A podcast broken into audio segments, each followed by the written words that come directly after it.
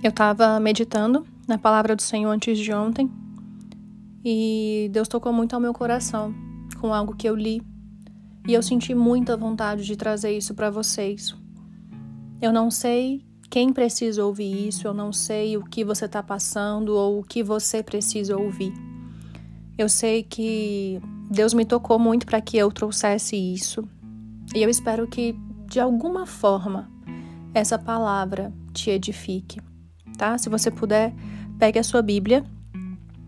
Lucas 9, do 10 ao 17. Se você quiser pausar esse episódio agora para pegar a sua Bíblia, abrir nesse livro e ler comigo para você não ficar perdido, vai ser muito bom. É, só quero te falar antes que a minha Bíblia ela é na linguagem de hoje. É uma linguagem facilitada, né? Que você lê e você consegue entender todo o contexto, você consegue entender tudo que está sendo dito.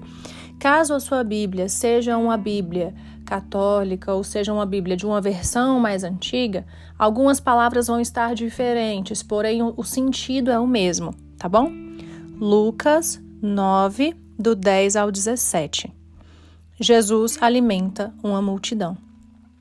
Os apóstolos voltaram e contaram a Jesus tudo o que haviam feito. Então ele os levou consigo e foram sozinhos para o povo de Betseda. Mas as multidões souberam disso e o seguiram. E Jesus os recebeu, falou a respeito do reino de Deus e curou os que precisavam ser curados.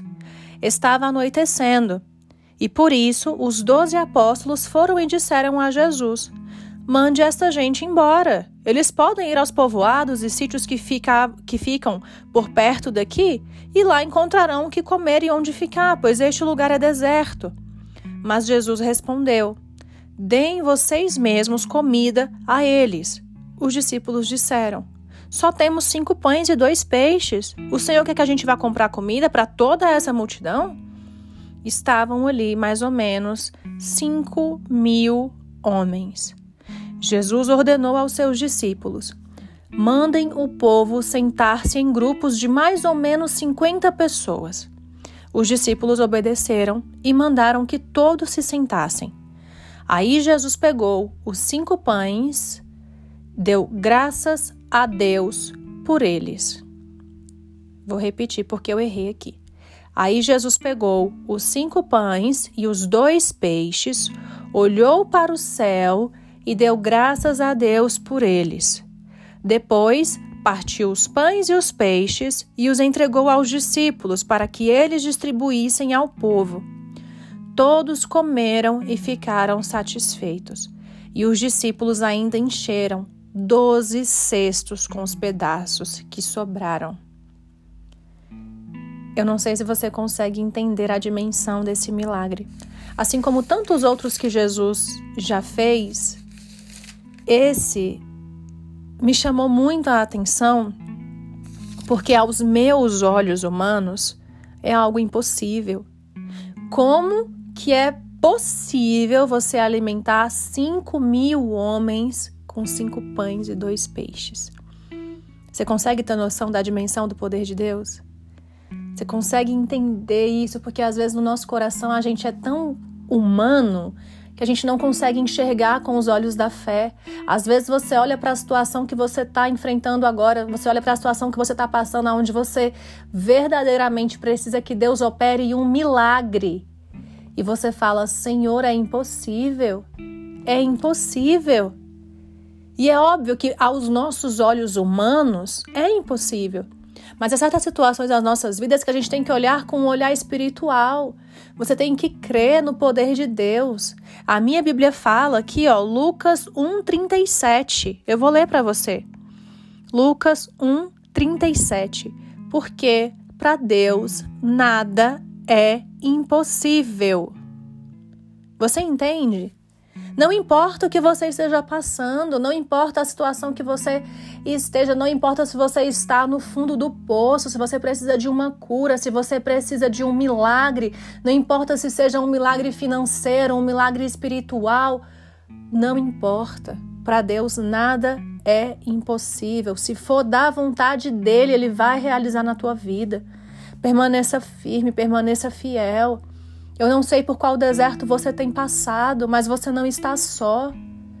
E é necessário passar pelo deserto para chegar na terra prometida.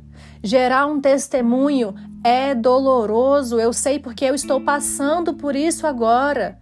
Eu estou gerando o meu testemunho e é doloroso, gente, não é fácil, não é um mar de rosas.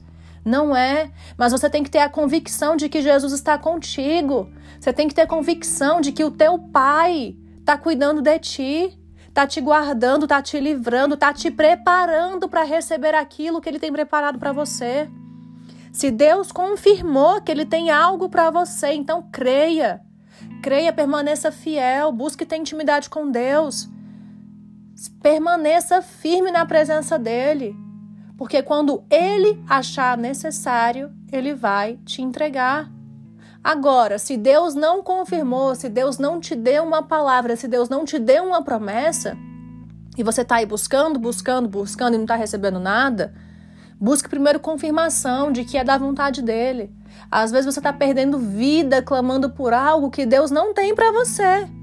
E aí é hora de você sentar e entender que o que ele tem é mil vezes melhor. Mil vezes melhor. Eu falo isso, gente, por, eu tenho experiência, eu tenho propriedade para falar isso para você.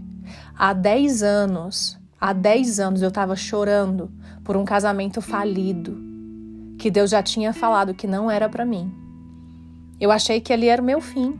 Eu achei que, que era o fim da linha para mim. Eu achei que eu nunca mais ia conhecer ninguém. Eu achei que eu nunca mais ia ser feliz no amor.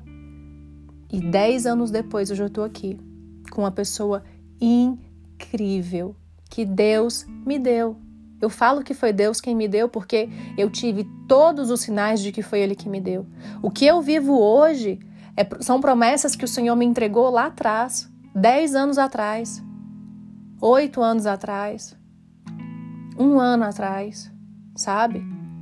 Mas assim, permaneça fiel. Se Deus te prometeu, se Deus te entregou uma palavra, não desanime. Ele é poderoso para fazer muito mais na tua vida e na minha.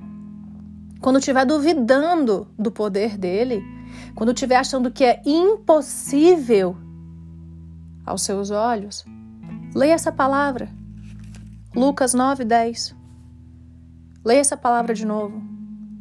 Fortaleça a tua fé. Vá ler a Bíblia. Quantos milagres Jesus fez? Quantos milagres você já viu na Bíblia? Você pode contemplar na Bíblia. Você está achando aí que ele não tem poder suficiente para operar algo simples na tua vida? Cara, Deus curou o cego, Deus curou o paralítico, Deus curou a mulher do fluxo de sangue, Deus multiplicou os pães e os peixes.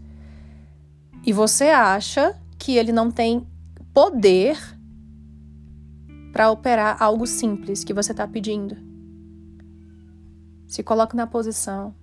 Deus quer ter intimidade contigo.